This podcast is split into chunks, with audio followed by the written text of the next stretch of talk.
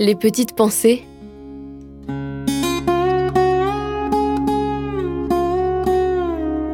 Terroir, héritage et savoir-faire.